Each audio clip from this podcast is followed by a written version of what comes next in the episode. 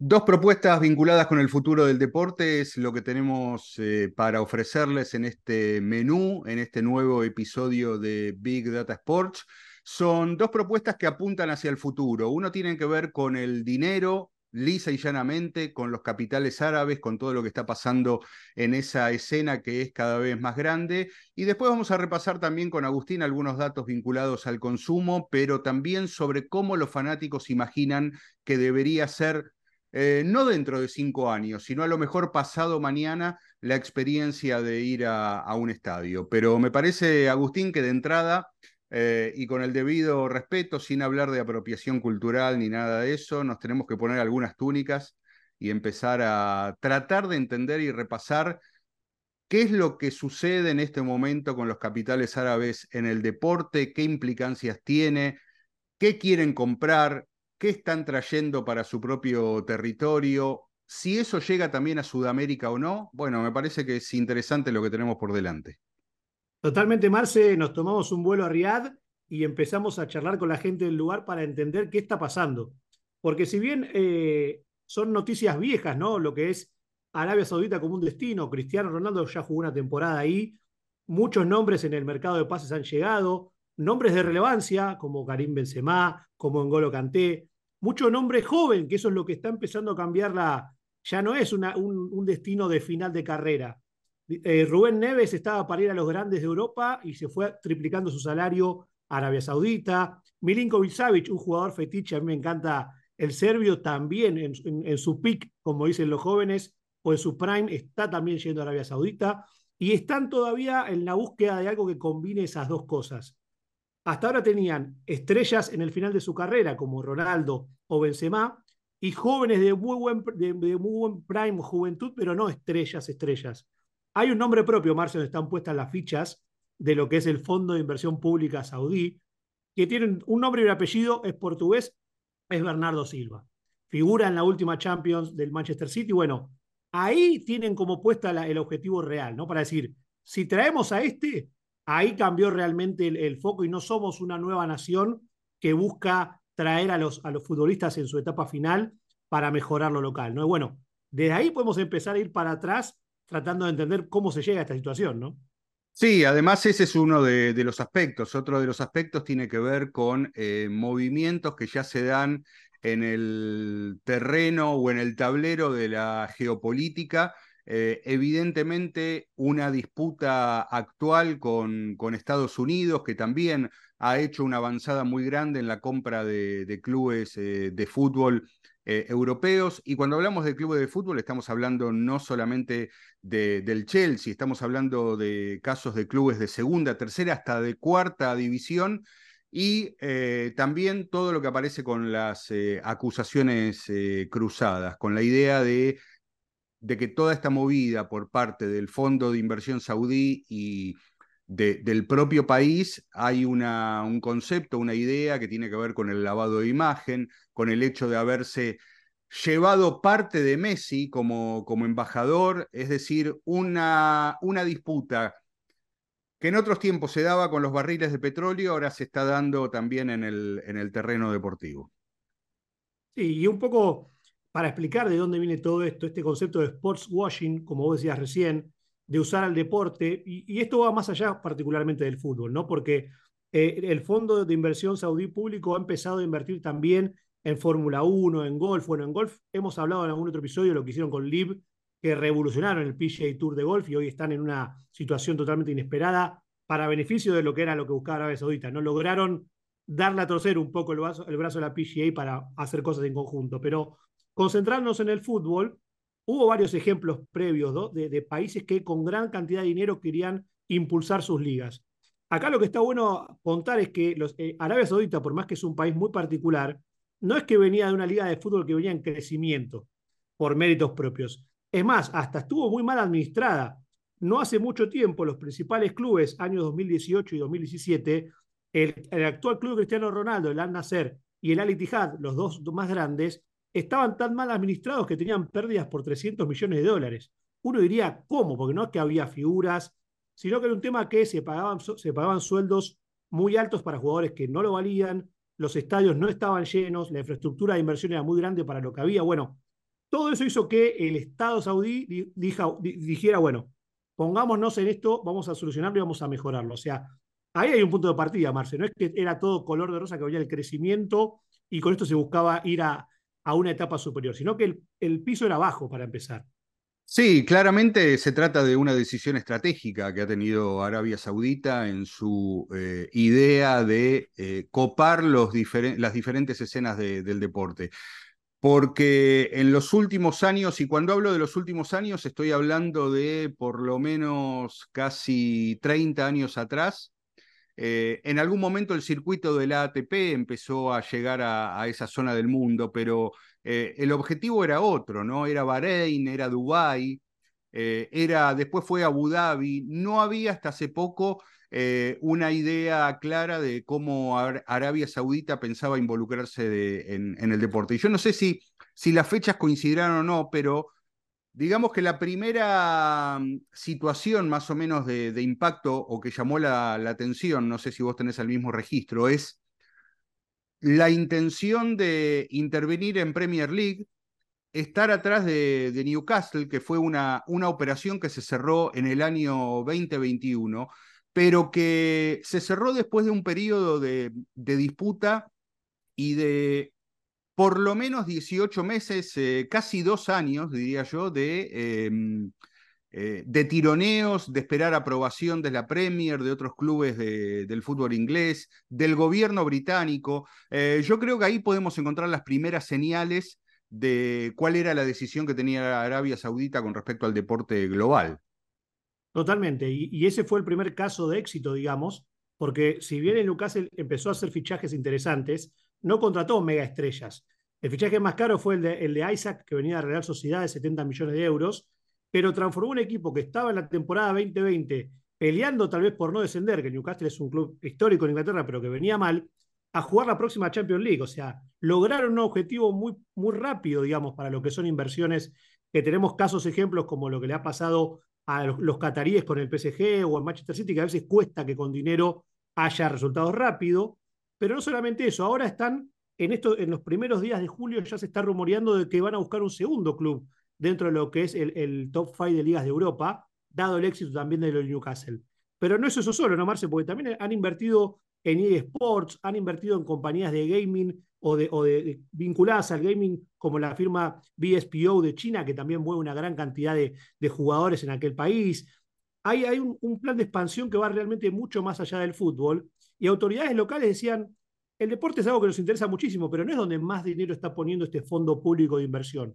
En turismo, por ejemplo, tienen una suma cercana a los 500 mil millones de dólares para invertir y hasta están generando una nueva ciudad turística que se llama Naom, que va a ser, digamos, como el paraíso para los turistas que buscan descansar con lo mejor del mundo árabe. O sea, el fútbol comparado con esa inversión va a ser chiquito si vamos a, los números, ¿no? Ahora, en el fútbol ya hubo una inversión de 800 millones de dólares que busca que 18 jugadores de élite europeo o de otras importantes ligas lleguen a esta liga y ya van cumpliendo con algunos objetivos.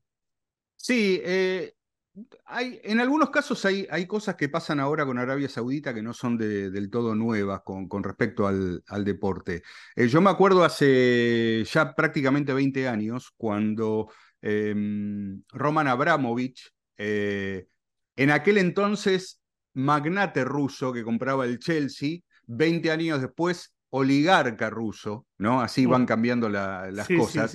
Eh, en alguna entrevista cuando eh, le, preguntaron por qué compraba un, club de fútbol y, cuál era el negocio, dijo algo así como que ese era un negocio que permite hacer otros negocios. Es decir, cuando invitaba a alguien al palco del Chelsea, Abramovich, em, la finalidad eh, no era tanto qué negocios podría hacer el Chelsea, sino qué negocios podía hacer él con las personas que invitaba a partir de una experiencia VIP de hospitalidad de alta gama eh, en Stamford Bridge. Por eso, muchas veces, y, nosotros que estamos metidos en esto, hay como una especie de sobreestimación de lo que es el negocio deportivo, en realidad.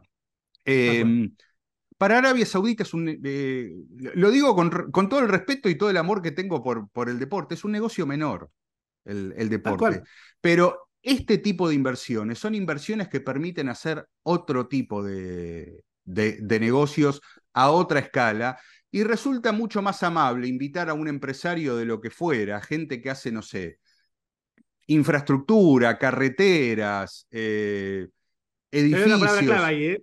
Te una palabra clave para esto, litio, por ejemplo. Exacto, bueno, sí, sé que estás en tema, sé que estás muy cerca de ese tema también, pero eh, por supuesto es mucho más amigable invitarlos a un partido donde además de todo eh, está Cristiano Ronaldo y donde puede estar Benzema, que invitarlos más crudos a... Está bien, está, está interesante ir a Arabia Saudita, pero esto es como que completa la oferta y, es la parte, digamos, eh, blanda que tiene la industria del entretenimiento, donde el deporte está inmerso en eso y que permite después llevar eh, estos acuerdos a otra escala.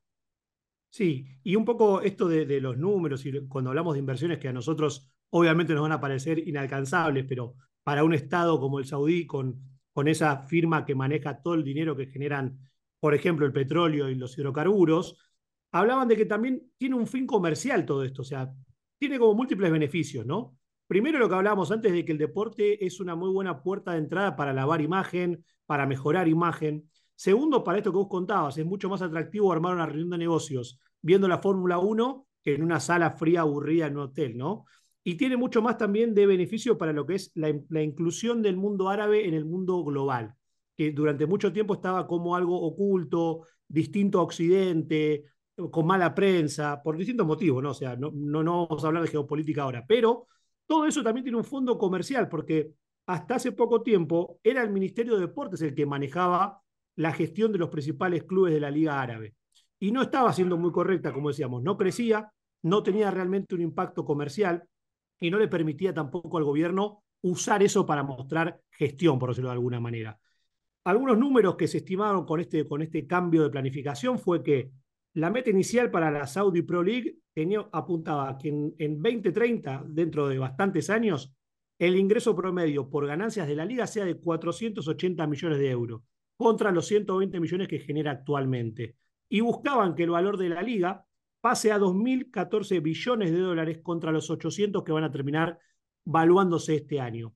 Y hay una, una palabra clave que es la privatización, porque acá lo que estamos hablando es que se mete el Fondo Saudí a privatizar de alguna manera clubes que eran del Estado, con el objetivo de hacerlos crecer, de hacer crecer la liga, hacer crecer la, importancia. Han vendido los derechos para que IMG, una empresa global, ¿no? tenga mm. los derechos de transmisión para la temporada que está por empezar.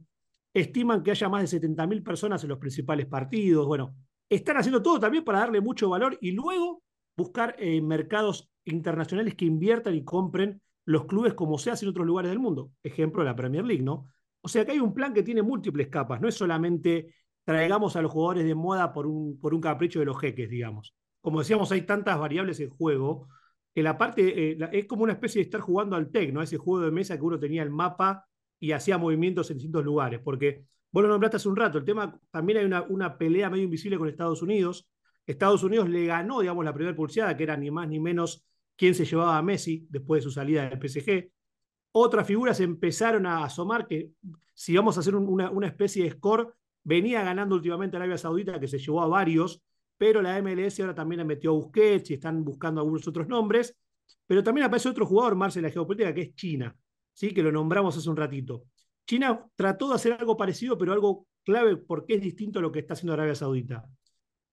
Seguramente recordaremos que hubo un nombre cercano, que fue Carlos Tevez, que en el año 2016-2017 esa liga china empezó desde el lado privado, que acá está la clave, a invertir para que los equipos grandes puedan llevar a jugadores de relevancia mundial. Oscar, el brasilero, fue una de las figuras de aquel momento, Carlos Tevez, después llegó Drogba, muchos jugadores latinos que estaban también en Europa, como Ramírez, el, propio Conca, el ex River, con sueldos astronómicos. Ahora, la aventura china no tenía, digamos, la misma, la misma condición que la árabe, que es que el Estado esté involucrado directamente.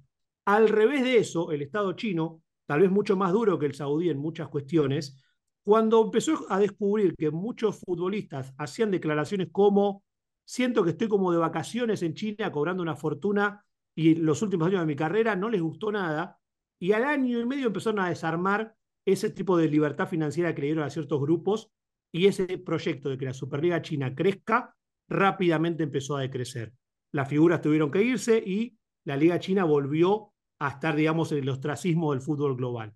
En Arabia Saudita se estima que esto va a ser distinto y que va a ser mucho más duradero, en parte por lo que decías vos, tiene una planificación estratégica siempre a 10 años, 20 años, 50 como esto de Brasil, y acá está involucrado directamente en lo que es el Fondo de Inversión Pública, el Estado, los clubes, como decíamos, no son independientes al Estado y hay una planificación que hace pensar que esto va a ser mucho más duradero que, lo, que aquel proyecto de China, ¿no? Bueno, habrá que ir viéndolo, pero ya en esta segunda temporada, digamos, de inversiones, pasaron de tener a Cristiano Ronaldo como principal figura, ahora ya hay más de 12 jugadores de relevancia.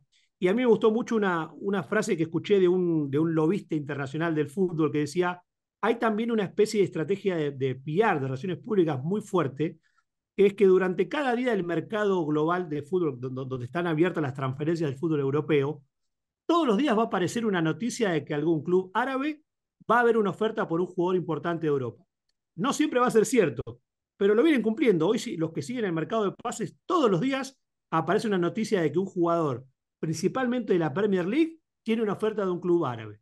Y eso es parte también de una estrategia de conquista comunicacional, ¿no? De mostrar ese poderío no solamente con cosas aisladas, sino con algo que todos los días machaca en el mundillo del fútbol, por decirlo de alguna manera. Sí, además eh, eso es, una buena mirada, es, es interesante por eh, cómo, cómo, piensan participar de, la conversación del fútbol. Es decir, eh, lo, lo, van a, entre comillas, lo, van a operar a Fabricio Romano todas las semanas, ¿no? Para, Tal cual. Para, para generar esa, esa conversación y atrás, bueno, todas las cuentas, todas las cuentas futboleras que hay en este momento en las redes sociales.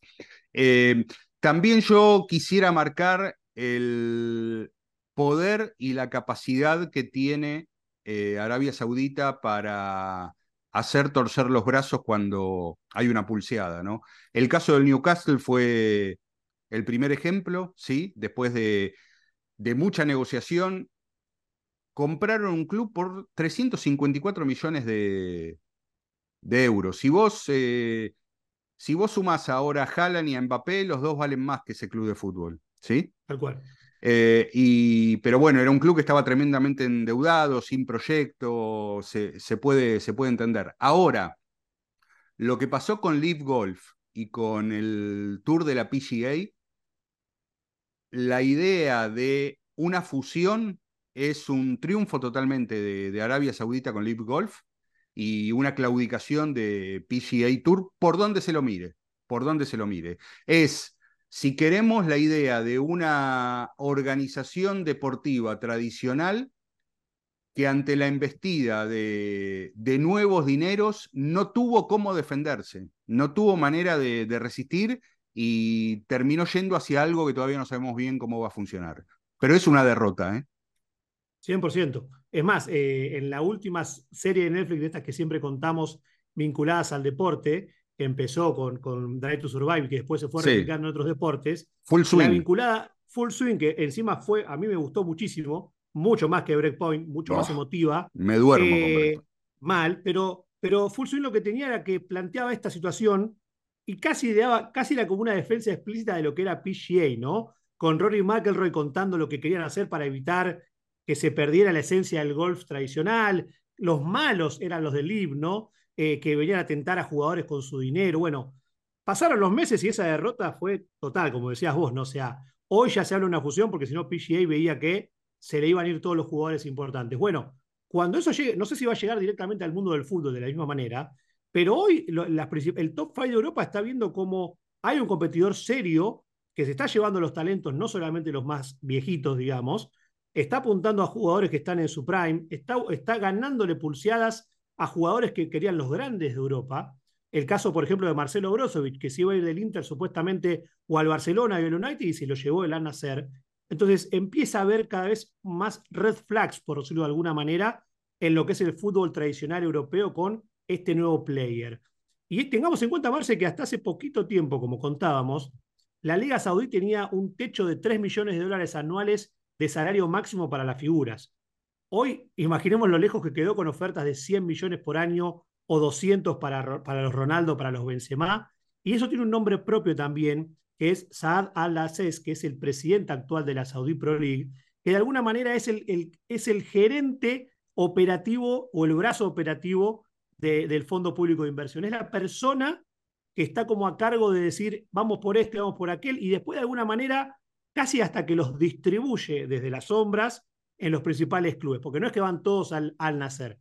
El Ali Tijad está comprando, el Alali, o sea, están apareciendo un montón de equipos, hasta nuevos equipos que no son de la, digamos, de los más famosos de Arabia, han contratado jugadores de, de la Premier League, han contratado a Steve Gerrard como técnico, bueno, es un cambio que día a día, a mí me parece fascinante que día a día estamos descubriendo nuevos nombres, nuevas alianzas y, estamos recién viendo, me parece, la punta del iceberg, ¿no? Lo que yo te pregunto, como para cerrar esta etapa, es, eh, si tuvieras que sintetizar cómo está el estado de situación de Arabia Saudita con el deporte, con las inversiones y con todo lo que están haciendo, ¿cómo lo marcarías? Yo creo que están en un, eh, eh, digamos, han avanzado de nivel. Si, si, fuese un videojuego, que el videojuego tiene múltiples niveles, ya han pasado por lo menos los primeros tres o cuatro y están entrando en calor. Y los han pasado de forma satisfactoria, sin perder muchas vidas, por hablar de un, de un sistema de gaming, ¿no? ¿Por qué digo esto, Marce? Porque de todos los deportes donde se han metido, están teniendo éxito. Lo hablamos con lo del golf, hablamos lo que está pasando en el fútbol. Si bien algunos le quieren dar como una especie de bajarle el precio porque hay una supuesta bajada de la candidatura a hacer la Copa del Mundo 2030. No estoy tan seguro de que sea esa la lectura correcta, pero cada deporte que analicemos donde se han metido han logrado objetivos y esto recién está empezando. Entonces, yo creo que esos planes de Arabia Saudita para, primero, para lavar un poco una imagen de un país que durante mucho tiempo estuvo cerrado a lo que es los conceptos occidentales o estar fuera del mundo global, creo que con todo esto que estamos hablando son pasos firmes. Uno después puede estar más de acuerdo o menos de acuerdo. Obviamente que hay millones de cosas para, para poder destacar negativamente de aquel país y cómo se maneja, pero en estas cuestiones puntuales que estamos viendo, a mí me parece que están, a diferencia de lo que pasó en China, de cosas que hizo Qatar o de intentos más aislados de otros países que con dinero quisieron hacer algo distinto, esta es la primera vez que veo como un plan realmente sólido y con todos los players claves involucrados, ¿no? Ahí creo que está la diferencia. Muy bien, vamos a seguir atentos a, todo lo que pase con Arabia Saudita, sobre todo por eso que comentabas antes, Agus. Eh, parte de la estrategia comunicacional es todas las semanas estar generando una noticia dentro de la industria del fútbol, así que aunque no nuestro deseo fuera no mirar para ahí, vamos a estar obligados a mirar para, para ahí. Y recomiendo algo, Marce, ya que todo esto va cambiando, recomiendo a quienes están escuchando y a nuestra audiencia, los newsletters o el newsletter central de Biblioteca Sports va a tener seguramente novedades semana a semana porque las noticias aparecen y si bien nosotros no vamos corriendo atrás de las noticias, suelen generar cosas que nos hacen reflexionar, así que los invitamos a aquellos que todavía no están suscritos a, a que se puedan sumar, ¿no? Totalmente, totalmente. Bueno, eh, a modo de, cierre de este, de este, episodio, aunque queda todavía un, trecho más, eh, te quiero compartir unos datos de, mm, que ha publicado el Mastercard Sport Economy Index, que es una especie de encuesta, relevamiento que eh, la compañía Mastercard, tarjeta de crédito, sistemas de pago si quieren, hace todos los años para tratar de entender cómo se da el consumo del deporte, en este caso situado territorialmente en, Europa.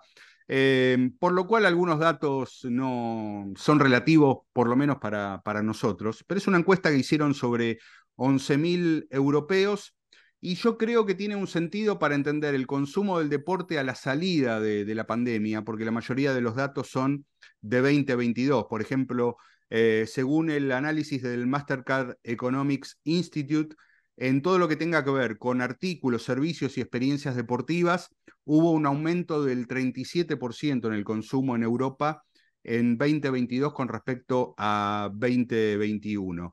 Es una compañía que, este año eh, estuvo involucrada en la Champions League, va a estarlo en el Mundial de, Rugby, eh, en el Open británico de, golf, eh, también en el campeonato que ya se disputó, el campeonato europeo de League of Legends, quiere decir que hay un foco también en, esports, tienen intereses directos en algún tipo de, competiciones.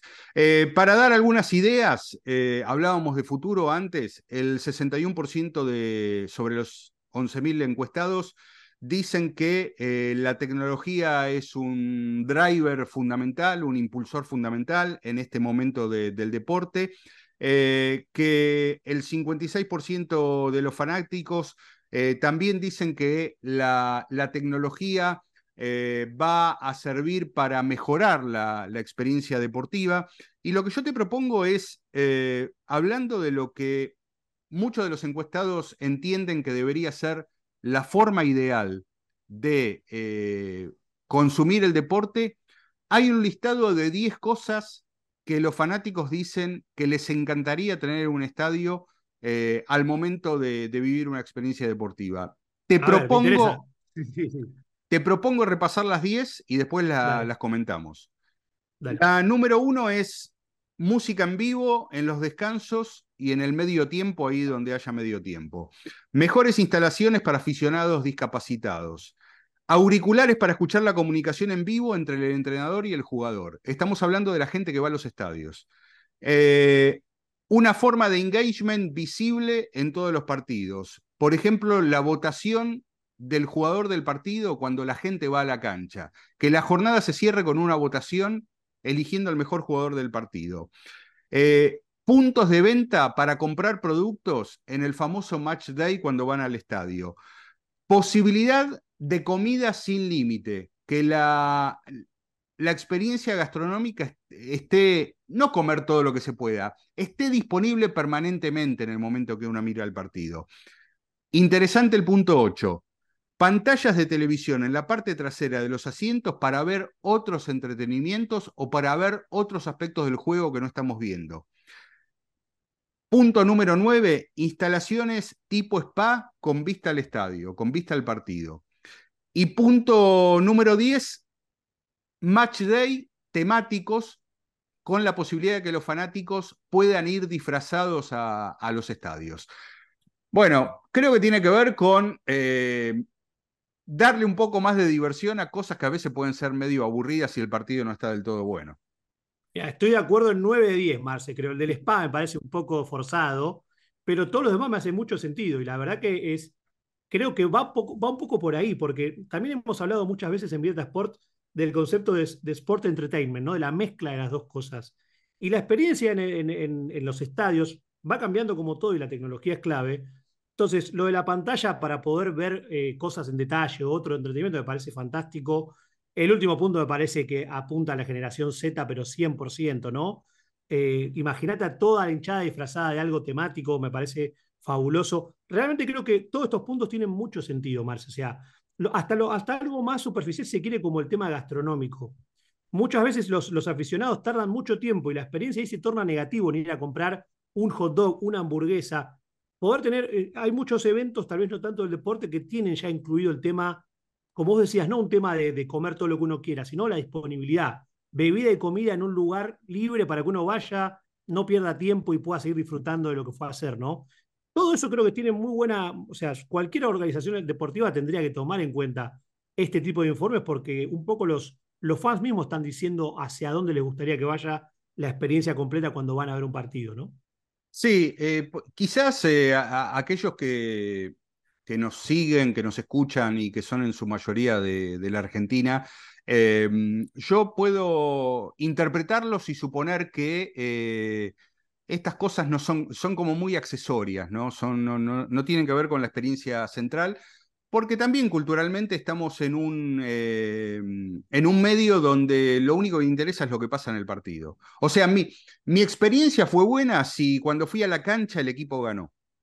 Si no, mi experiencia fue mala. E, es, esa, ese es el perfil cultural eh, del fútbol argentino. Bueno, hay que empezar. no, no, no, no, no, no solo estuvo bueno ir a la cancha, estuvo bueno si el equipo ganó. Y si el equipo no ganó, no estuvo tan bueno. Cuando uno podría decir, pará, el solo hecho de, de recrear una tradición, de ir con tus amigos, de ir con tu familia, de ir con tu tío, con tu abuelo, con tu hijo, lo que fuera, eso de por sí ya, ya debería pagarte la entrada independientemente de cómo salga el, partido. Pero no, hay una cosa de todos vuelven a casa con cara larga si, si el equipo, si el equipo perdió. Eh, pero bueno, debemos entender que ya hay otras generaciones que, que, no se manejan con esos criterios y que a lo mejor les, le ven sentido a, este tipo de, cuestiones. Y por el otro lado, lo que también me parece que pasa es que hubo muchos conceptos que se instalaron que fueron producto de la pandemia y que ahora eh, hay como una especie de deshielo. Y es que íbamos a querer experiencias digitales para todo.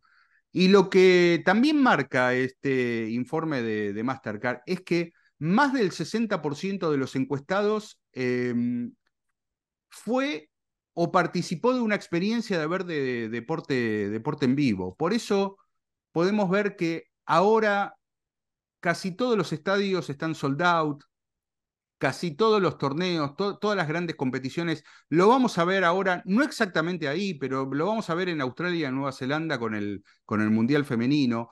Eh, hay una idea de estar presente, porque a la salida de la pandemia descubrimos lo que nos podía llegar a faltar si pasábamos hacia una vida totalmente digital. Y nadie quiere eso, pero queremos lo digital para que mejore lo presencial. Eso es lo que pasa. Totalmente, totalmente. Creo que la pandemia tuvo múltiples implicaciones en el deporte que durante mucho tiempo fue, bueno, ese lockout de dos años, casi tres, lo digital nos salvó mucho de, pasar de, experiencia a no experiencia. En el medio, lo digital fue un gran consuelo y sirvió para poder seguir metidos en ese mundillo. Ahora, después de ese encierro, después de validar lo que es la experiencia de ir a ver un deporte en vivo, hay como un, interés creciente totalmente, pero coincido mucho en este último punto que vos decías, Marce, o sea, hoy el fan va a estar esperando el mix de las dos cosas, ¿no? Es quiero ir a un evento, por eso está todo sold out, cualquier evento hoy en día importante está como muy difícil de conseguir acceso, pero dame mejoras, porque las probamos, sabemos que pueden estar. No, no te voy a pedir que me pongas un casco de realidad virtual en cada asiento y que haya una experiencia increíble que compita con lo que estoy viendo en la cancha, pero sí estas cuestiones que, como vos bien decías, son accesorias para, para nuestros pagos, sobre todo, ¿no? Para el sur. En Europa y en Norteamérica puede ser que tengan cada vez más peso lo, lo accesorio que estamos diciendo contra el partido en sí, pero digo, es un camino que, que, hay que recorrer y que los fanáticos lo están planteando de esa manera. Esto que vos contabas, estos 10 puntos, por más que pueda haber alguno que suene más gracioso que otros, ¿no? Como lo de los disfraces o el spa, tiene mucho sentido porque son experiencias ya adquiridas en muchos otros campos. Entonces, es bueno que el deporte pueda verlo de esa manera, ¿no? Que no es todo blanco o negro solamente, sino que puede haber inversión digital, puede haber cosas presenciales, el match day o la zona de los fans sigue siendo, va, creciendo como el fan va antes del partido, mucho tiempo antes para vivir una experiencia rica. Bueno, coincido plenamente con, con todos los conceptos que, hay, que se volcaron ahí, ¿no? Sí, además no todas las clases de futuro son las mismas para, para todo el mundo, pero eso no quiere decir que no existan y que no vayan a, a, suceder. Em, cuando los europeos vienen a los estadios en Sudamérica, buscan cosas que ahí no pasan. Entonces, eh, ahí está el, esa es la salsa secreta también. Pero yo estoy seguro eh, que, cualquier sudamericano, cuando va a vivir una experiencia deportiva de la NBA, eh, de, próximamente de la MLS y, del fútbol europeo, también vuelven fascinados con cosas que no tienen acá. Sí funciona, ¿no? Entonces, bueno. Sí, la vida misma, ¿no? Siempre el verde, el pasto del vecino es más verde que el mío. Es la frase, ¿no? Vos decís, voy a Europa y me encanta el orden, que llego caminando a la cancha y no hay 10 cuadras valladas con control policial para ir rápido. Puedo ir a comprar una bebida alcohólica, puedo comprar algo de gastronomía premium y mi lugar va a estar impoluto. Eso nos encanta. Más el sonido, los colores, todo pintadito. Y al revés, lo mismo. Vienen acá los europeos o los norteamericanos y viven la pasión, el fútbol como algo totalmente visceral. Bueno, ese es un poco, pero lo digital también un poco creo, Marce, que acorta muchas brechas entre, entre lo que es los beneficiarios del, fútbol, digamos, en vivo. no nos olvidemos que los estadios tienen a veces una capacidad que es muy lejana a los hinchas que quisiesen estar ahí. Pero bueno, es, es un poco ese escenario de, de, hacia dónde va, y, esto está, me parece muy interesante, de hacia dónde va el futuro del deporte, ¿no? Totalmente. Bueno, Agus, este, hemos recorrido Arabia con escala en Brasil y lo que pasa con, con esos fondos en, el fútbol brasileño, muy cerca de, casa, y también de alguna manera nos asomamos al futuro del deporte con las experiencias en vivo. Te espero en la próxima. Estamos ahí, la próxima seguimos. Gracias a todos por haber estado y sigan atentos a todas las propuestas que tenemos siempre de Big Data Sports. Hasta luego.